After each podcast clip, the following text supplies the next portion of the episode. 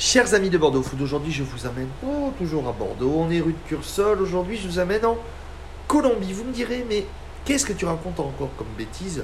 Euh, vous, Je en avais déjà parlé un petit peu sur les réseaux sociaux. Il y a un petit peu de temps, c'était Emerald et on est avec Alexandra. Ça va? Oui, ça va très bien. Bien, merci à toi de nous recevoir euh, aujourd'hui. Terre Emerald en trois mots, c'est quoi pour toi? C'est un voyage en Amérique du Sud, pas tout simplement en Colombie.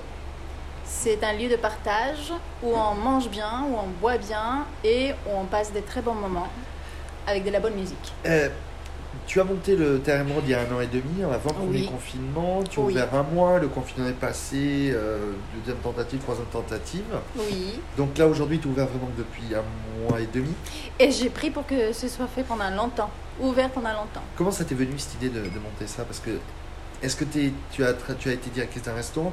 Tu peux raconter un peu la genèse de, ce restaurant? Non, c'était très simple, ça forme partie d'une reconversion professionnelle. Euh, il y a deux ans et demi, où euh, je me suis posé la question, qu'est-ce que tu peux faire euh, pour continuer ta vie professionnelle? Et à ce moment-là, je me suis dit, qu'est-ce que tu sais faire et qu'est-ce que tu aimes faire? Et moi, ce que je sais faire et ce que j'aime faire, en tout cas je le crois, c'est l'accueil, euh, c'est euh, euh, recevoir les gens, discuter avec eux, les écouter, échanger, leur donner à manger. c'est très simple comme, besoin finalement.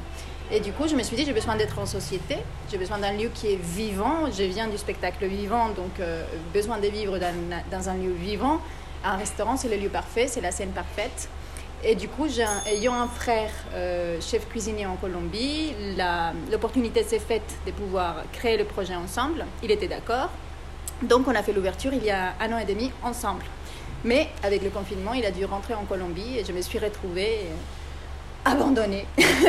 Mais c'était une énorme opportunité pour moi. Et ici donc on mange, on mange 100% colombien On avec mange euh, 100% colombien. les empanadas, Oh oui. les chicharrones, les arepas, Oui. les ceviches, les pollos, les, pollos, les costillas. Oui, la bandeja paisa, que nous on appelle plateau national.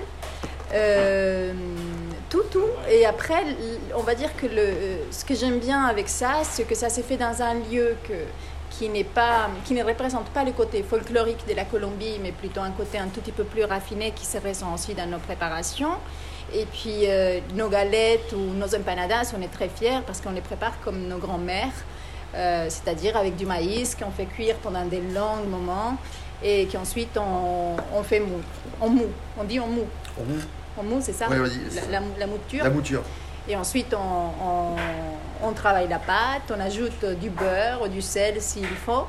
Et ensuite, on fait nos galettes ou nos beignets. Et euh, c'est quoi le, le plat le plus qui revient ici le, que Alors, Est-ce euh, à mon grand étonnement, c'est le plateau national, qui est une assiette composée. Quand vous allez en Colombie, les gens vont avoir peur parce que c'est une assiette ovale dans laquelle il y a à peu près une, dizaine- une dizaine d'ingrédients. Mais nous, on l'a un tout petit peu retravaillé. Aujourd'hui, ça se présente comme une assiette ronde, recomposée d'haricots, de maïs, de, oui, haricots, maïs, riz, poitrine de porc frit, chorizo, banane plantain mûr, euh, euh, avocat, œuf. Et ce plat-là, il a énormément de succès. Et après, c'est le cochon grillé à la canne à sucre. Et tes empanadas, ça passe, euh, ça passe En entrée et en tapas, tout ce qui est. Nos tapas, elles marchent très bien, que ce soit la galette de maïs qu'on appelle arepa avec du fromage, ou les empanadas, ou même euh, le guacamole. Le guacamole, c'est aussi. euh, Est-ce que tu, fais voyager les gens l'espace d'un déjeuner, d'un dîner euh, Alors, le déjeuner, c'est un tout petit peu plus compliqué. Le déjeuner, on a essayé de faire une carte un peu plus sobre, donc de moins euh, taper sur le côté sud-américain ou colombien, même si on y met toujours une touche. On reste quand même sur des propositions assez légères en entrée plat dessert, même si les desserts, c'est les desserts de notre carte. Et le soir, oui, le soir, on est 100% Colombie sur la carte. Et les gens sont contents.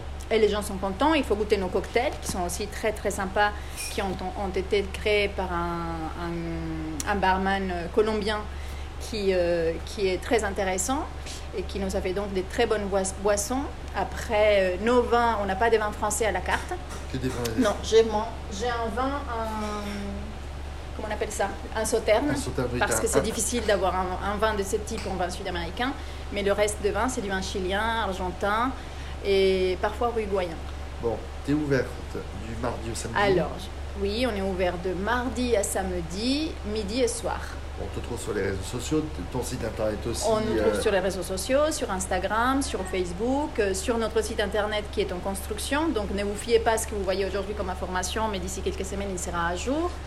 Et puis, euh, Et puis et tu donnes voilà. comment l'envie de venir aux gens en en quelques mots De voyager En quelques mots, de voyager, de passer un bon moment simple, euh, avec un bon accueil et des bonnes saveurs.